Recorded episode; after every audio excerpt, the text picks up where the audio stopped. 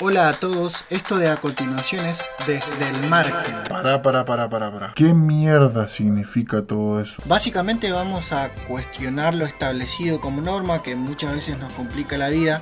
Ojo, lo que hablemos acá no será la verdad, de hecho no creemos en eso, solo vamos a ejercitar el cuestionamiento, vamos a encontrar algunas herramientas de control y otras que simplemente nos cagan la vida. Desde el margen.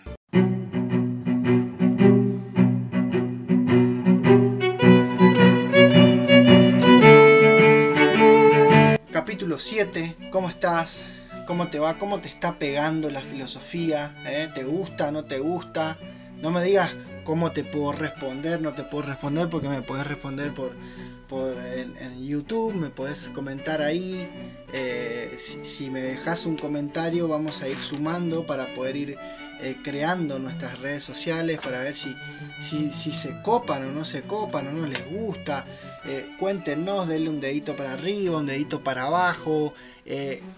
reaccionen muchachos.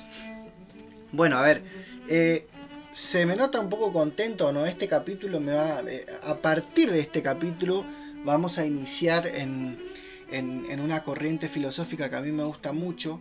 Eh, a ver, desde el capítulo 1, bueno, desde el 2, venimos con una proyección de lo que venía siendo la filosofía o cómo fue evolucionando, arrancando con los presocráticos, que son considerados los primeros filósofos.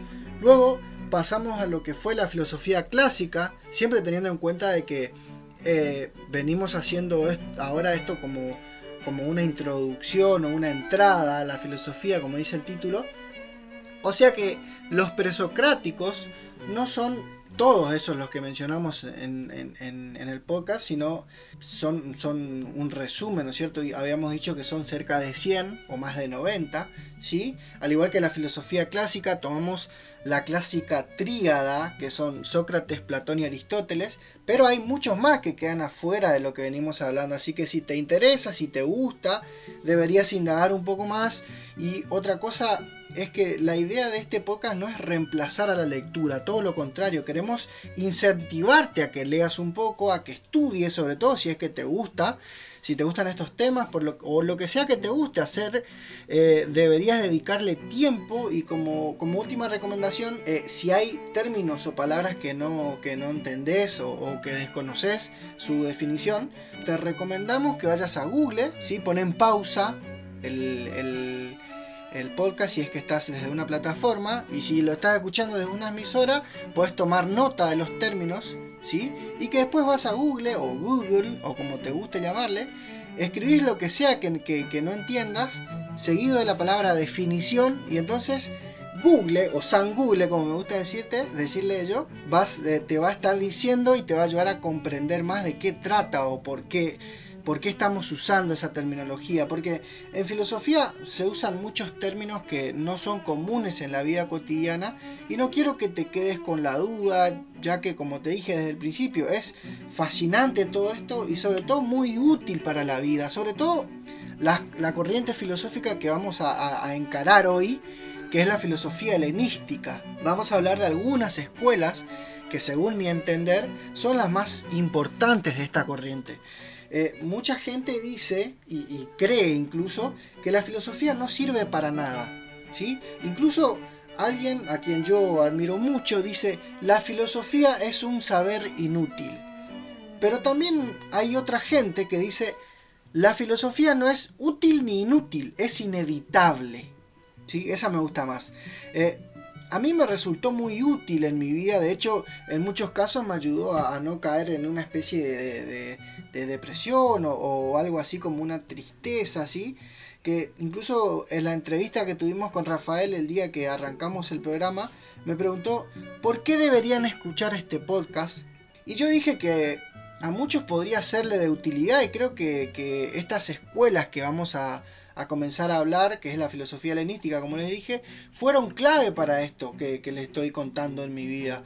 Así que estén atentos a estos tres o cuatro capítulos que siguen, ya que ellos se enfocaron mucho en temas que puedan o pueden ser aplicados en la vida misma, no tan abstracto como, como cuál es el principio ordenatorio del todo, eh, esas pavadas que pensaron, que pensaron los otros. Ellos buscaban eh, guiar su filosofía hacia el buen vivir. ¿sí? Hoy vamos a iniciar hablando de la escuela cínica o de los cínicos. ¿sí? Eh, a ver, la corriente helenística abarca varias escuelas. ¿sí? No es que van a decir ah, al final no voy a hablar de los de la, filosofía helenística. Sí, los cínicos es una escuela que forma parte de lo que se, se, se denominó filosofía helenística. El término de cínico está bastante tergiversado en estos tiempos, ya que se cree que un cínico es alguien que engaña o, que no le importa lastimar a otra persona, incluso lo disfruta en algunos casos, ¿no? Esos no son, no, no eran los cínicos. De hecho, el término proviene de, de kinos, con K y kinos, que significa perro. Ya que Antístenes, que fue el creador de esta escuela, daba sus charlas o, sus charlas o sus clases en el Sinosargo, que era como una especie de gimnasio en donde se veneraba a este dios Sinosargo, que, que tenía la forma de un perro. A partir de ahí les queda ese nombre a esta gente, los cínicos, además de que estos pensadores creían que alcanzar la verdadera felicidad, o, para que el hombre alcance la verdadera felicidad, tenía que volver a su naturaleza primera, que, es un animal, ¿no es cierto? Somos animales, sabemos que somos animales. Entonces, ellos vivían como perros, también se ganan este seudónimo gracias a, su forma de vivir, ¿no es cierto? Analicemos un poquito esto, ¿sí? El ser humano se cree muy inteligente, ¿no es cierto? O nos creemos muy inteligentes. Si lo pensamos un poco, tuve que hacer una aclaración para decir que nuestra naturaleza son los animales o que nosotros somos animales. A lo mejor seamos un poco más avanzados en ciertas áreas en relación a los animales, pero si pensamos como, animal, como, como animales, o, si pensamos, perdón, si viviéramos como, como, como animales, sin estar tan preocupados por el qué dirán o por qué va a pensar el resto, quizás estemos un poco más cerca de la felicidad. O, al menos de vivir en paz, ¿no es cierto? Ese era el camino que, eligió el cínico, que elegían los cínicos. Vivir siguiendo nuestros propios, nuestros propios instintos, como lo, hacían, como lo hacen los perros, ¿no es cierto? O la mayoría de los animales. Sin embargo, nosotros, los seres humanos en, general, nos engañamos y nos confundimos a veces a nosotros mismos gracias a la razón y al libre albedrío por intentar agradar o satisfacer las expectativas del, complejo mundo social en el que vivimos. Nos volvemos unos verdaderos esclavos del sistema. Nosotros mismos lo hacemos. Si tenemos en cuenta eh, cualquier situación actual, lo que se dice o lo que se hace en situaciones sociales, no son leyes naturales, sino más bien morales. Por ejemplo, a qué edad tenés que estudiar, si sos rico sos pobre, si sos lindo sos feo, doctor o licenciado. Todo esto nos tiene prisioneros, donde, donde seguimos esas normas y rara vez logremos la felicidad si seguimos esas normas. A veces vemos a personas ajenas a nosotros y los vemos felices, ¿no es cierto? Los vemos y los envidiamos. Si decimos, uy, qué lindo cómo vive ese señor. Pero, ¿realmente ellos son felices? Si yo lo veo a un tipo muy feliz y demás, le pregunto, ¿sos feliz? Capaz que me dice que sí, pero si yo miro su vida privada, ¿realmente está feliz? ¿Realmente está en paz? consigo mismo, con, su, con su gente, ¿sí? con la vida que lleva, con la profesión y, todo esto que mencionamos antes.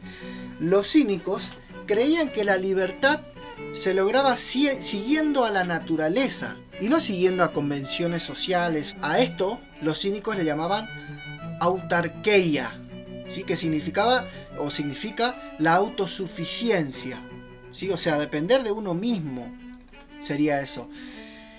Ellos no se interesaban por el dinero, por posesiones materiales, porque implicaba depender de otro en cierto punto, ¿no es cierto? Yo si, si, tengo que vender algo necesito que a alguien le guste lo que quiero vender o que le guste yo para poder venir a interactuar conmigo y, negociar el precio, por ejemplo.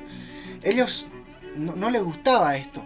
Nosotros casi siempre estamos trabajando en un trabajo que generalmente o muchas veces odiamos ¿Para qué? Para comprarnos cosas que en realidad no necesitamos o no queremos en el fondo, para impresionar a personas que en muchos casos odiamos o al menos no nos importa esa persona a quien queremos impresionar. Eh, los cínicos se limitaban a lo mínimo y necesario para vivir. Por ejemplo, el más famoso de los cínicos fue Diógenes de Sinope. Diógenes, a ver si se acuerdan, había unas historietas que estaban en, unos diarios muy importantes de la Argentina, eh, en donde estaba Diógenes y el lingera se llamaban, donde estaba, bueno, un lingera, ¿no es cierto? Un señor que vivía en la calle, en situación de calle, y estaba con su perro, que el perro se llamaba Diógenes. Bueno, eh, esto refleja un poquito, por supuesto que era una historieta en donde se, se buscaba el humor, pero más o menos reflejaba lo que era Diógenes, ¿sí? No, en este caso, en el caso de la tira, Diógenes era el perro. Sin embargo, Diógenes era como un lingera, ¿sí? Este personaje fue quien llevó o aplicó al extremo la ideología de los cínicos. ¿Sí? Se dice que lo único con lo que contaba era un manto, ¿sí? Para las noches de frío, una frazada, como quieras llamarle, ¿sí? Un bastón que utilizaba para caminar, obviamente, y un cuenco o una vasija, o como quieras llamarle, que usaba para comer y para tomar agua. Hasta que un día caminando, vio a un niño, ¿sí? a, un, nene pequeño, tomando agua con sus manos, así como muchas veces hemos tomado nosotros mismos. Se dio cuenta de que ese cuenco era una carga y lo tiró a la mierda. O sea, a partir de ese día se dispuso a comer y a tomar con las manos. Sí, claramente este personaje llevó totalmente al extremo todo. Eh, otra cosa que ellos buscaban o practicaban era lo que ellos llamaban la parresía o parresia, no me acuerdo bien cómo se pronuncia, pero se escribe así, parresía con doble R, que es la total sinceridad al hablar con alguien, o al hablar con uno mismo, obviamente. Así que no busques adulación en un cínico porque vas a terminar con el ego en el suelo, claramente, pero es, una, e, es algo muy satisfactorio para uno, eh, la, parresía, ya que no estás reprimiendo nada en, en una conversación. Hay, otra, hay otras anécdotas de Diógenes para ejemplificar esto, pero no quiero pasarme todo el capítulo hablando de anécdotas porque como eh, de los cínicos se, perduró muy poco, no, hay muchos libros y demás, pero sí hay un montón de anécdotas que es difícil poder corroborar si, son reales o no, pero sirven para poder reflejar su pensamiento. Ya vamos a ver más adelante, eh, porque Diógenes era fantástico en estos casos, pero lo que sí puedo mencionar ahora es que eh, a veces se cuenta que se lo veía caminando por las calles con una farola, ¿sí? porque en esa época no había luz, y cuando le preguntaban qué hacía o qué andaba haciendo Diógenes, eh, él, decía, estoy en busca de un hombre honesto. ¿sí? Si lo pensamos un poco, se parece mucho a Sócrates cuando decía, busco a un hombre sabio, ¿no es cierto? Y esto es porque Antístenes, que fue el, creador de, los cínicos, o de la escuela cínica, eh, también fue alumno de, Sócrates. De hecho, Diógenes decía, creía que el verdadero heredero del gran Sócrates fue Antístenes, ya que creía que el mundo de las ideas de Platón carecía de practicidad es decir, que no eran más que ideas, valga la redundancia, era muy abstracto. Pero a diferencia de Platón, eh, Antístenes buscó un lado más práctico de la filosofía de lo que había aprendido su mentor. Y esto es, esto es un claro ejemplo, una prueba de todo lo que nos habremos perdido o lo que nos estamos perdiendo de Sócrates, ya que no tenemos, eh, no tenemos más que historias contadas por sus alumnos. O sea, Sócrates no nos dejó, no nos dejó nada. ¿Sí? Si, se acuerdan, en el capítulo anterior hablamos de, de, Aristóteles, que tampoco había escrito nada, pero al menos eran, eran eh, apuntes de sus clases. Sócrates no nos dejó nada, nada. Él solamente hablaba. Por ejemplo, voy a contarle de nuevo una anécdota que, que, no puedo dejar pasar. Dicen que una vez en la academia de Platón, Platón estaba dando clases y define en, una de sus charlas al hombre como un bípedo sin plumas. ¿Sí? Entonces, al rato, aparece Diógenes con un pollo que él mismo había desplumado y dice, acá les traigo, bueno, por ahí los libros dice, he aquí os traigo, pero bueno, lo que dice es, acá les traigo a un humano. Era un capo, Diógenes. Eh, él no seguía esos mandatos sociales, él, él vivía literalmente como un perro. Él comía en el mercado, que en esa época al mercado le llamaban agora, y comer en el mercado era una falta de respeto, era, era algo completamente indeseable. Si, si le caía mal a alguien, por ejemplo, o a alguien le faltaba el respeto, Diógenes le meaba encima. Pero esto no es metafórico, es literalmente se meaba encima de la persona que le caía mal o que le faltaba el respeto. Diógenes defecaba en el teatro, se masturbaba en público, en las plazas, en las calles, era un tipo despreciable. A ver, seguramente estás pensando esto, ¿no es cierto? Qué, qué asqueroso este tipo. Pero a lo mejor sea porque lo estamos mirando desde una convención social de nuevo, ¿no es cierto? Sin embargo, él, él, hacía esto porque le parecía provocador. Claro que era un, un, excesivo de primera él. Creía que de ese modo se acercaba a su felicidad. No, no, no voy a decir que logró su felicidad porque no sé, pero sé que al menos creía eso.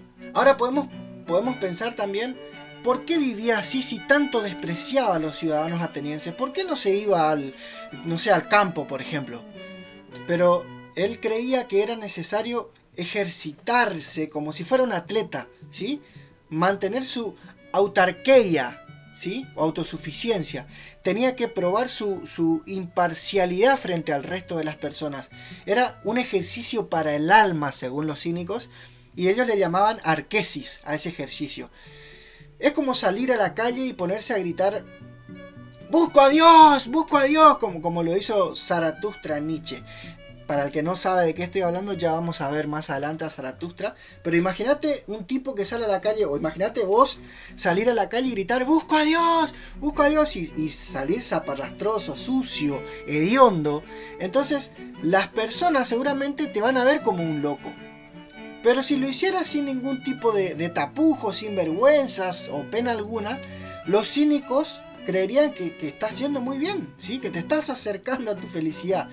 Eh, además, tengamos en cuenta que mediante estos comportamientos, ellos estaban también enseñando a sus estudiantes, a sus futuros cínicos, si se quiere, de qué trataba la autarquía, ¿sí? dañando a la sensibilidad de, los, de sus conciudadanos, eh, si no sería como, como solamente palabras, como lo hacía Platón, ¿no es cierto? A ver, no quiero que se haga algo demasiado largo. Todos sabemos quién fue Alejandro Magno, ¿no? Dudo que, haya alguien que no haya escuchado tan siquiera ese nombre. Por las dudas, voy a, voy a hacerte un, resumen. Eh, Alejandro se le conoció con varios nombres, Alejandro de Macedonia, Alejandro el Grande, Alejandro el Magno, como te dije. Eh, fue un conquistador que nace en Macedonia, por eso se llamaba Alejandro de Macedonia, que dedicó su vida entera a las batallas y a conquistar nuevas tierras, donde evidentemente le fue muy bien. Si quieren, googleenlo y van a ver todo lo que conquistó eh, Alejandro Magno. Y, en esa época fue, en realidad por mucho tiempo de esa época, fue considerado como el hombre más poderoso del mundo. ¿Sí? Nada que ver con, nada que ver con Donald Trump. bueno, no quiero, no quiero dañar sensibilidades todavía. Eh, quiero cerrar este podcast con tal vez la anécdota más emblemática de Diógenes, o al menos la, que yo conozco. A mí me encanta esta anécdota. Por eso voy a cerrar con, esta anécdota. Eh, Alejandro fue alumno de Aristóteles, ¿no es cierto? Eh, muchos incluso dicen que Aristóteles fue el creador de Alejandro y que es responsable en gran medida de las cosas que logró o que hizo, porque imagínense que conquistando tierras no, se iba con, una guitarra y cantando. Eh, entonces, la filosofía era un, área muy importante para Alejandro, él le daba mucha importancia y se decía que cada ciudad a la que Alejandro pisaba iba caminando con sus soldados más cercanos, con su cocinero, porque nunca se sabía, y su pensador de cabecera. Entonces llega a Atenas y pregunta, se cruza con, un, muchacho y le dice, eh, flaco, ¿quién es el hombre más sabio acá? Le pregunta. Y el tipo le dice Diógenes. Pero lo hace a propósito porque eh, no, consideraban a Diógenes como el más sabio, pero lo hace a propósito porque sabían que el otro no le mostraría respeto, eh, sabían que Diógenes se cagaría en, Alejandro. Cizañeros los atenienses. Entonces estaba Diógenes tirado en bolas, eh, tomando sol, al lado de su barril, porque Diógenes me olvidé de mencionarles que vivía dentro de un barril, como el chavo del 8, pero el de él era un poco más grande que el del chavo. Tenía, un mejor sueldo. bueno, eh, eh, estaba Diógenes tirado en bolas, tomando sol, y se acerca Alejandro con sus chupamedias, atrás, ¿no es cierto? Y le dice hola, ¿no es cierto? Como, como cualquier persona le dice hola. El otro lo mira con cara de desprecio, no responde nada porque así era Diógenes. Entonces Alejandro insiste, soy Alejandro el Grande, fanfarrón encima. o sea, algo así como no sabes con quién estás tratando, ¿sí? Diógenes le mira y le dice, soy Diógenes. como diciendo, ¿y a mí qué me importa? Entonces Alejandro le dice, Mira, yo voy por todos lados y me gusta compensar a la sabiduría en los lugares en donde voy. Y me dijeron que vos sos el más sabio acá. Entonces, pedime lo que vos quieras. Le dice, porque obviamente eh, Alejandro buscaba una charla, ¿no es cierto? Pero se dio cuenta de que este tipo no, no le daba chance. Y entonces tampoco quiso quedar mal y le dice esto, que le quiere compensar por, por su sabiduría. Entonces Diógenes le mira y le dice, le pregunta, lo que yo quiera. Alejandro asiente con la cabeza y Diógenes le dice, salí de ahí o correte de ahí, que me estás tapando el sol.